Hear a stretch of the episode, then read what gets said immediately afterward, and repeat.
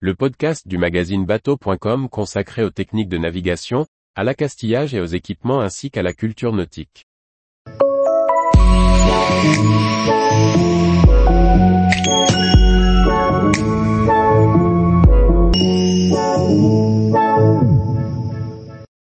Le phare de Cordouan, 400 ans d'histoire au service de la navigation.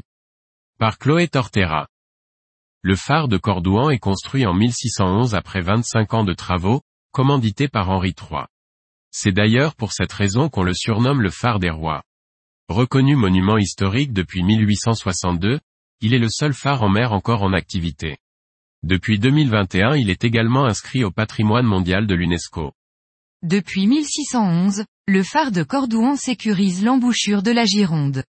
Sa construction est initiée par Henri III, et sera continuée par Henri IV après le décès du premier mandataire. Après 25 ans de travaux, le phare des rois voit est enfin achevé. Visité chaque année par plus de 20 000 visiteurs, il est monument historique depuis 1862 et inscrit au patrimoine mondial de l'UNESCO depuis le 24 juillet 2021. Découvrez son histoire. Tous les jours, retrouvez l'actualité nautique sur le site bateau.com. Et n'oubliez pas de laisser 5 étoiles sur votre logiciel de podcast.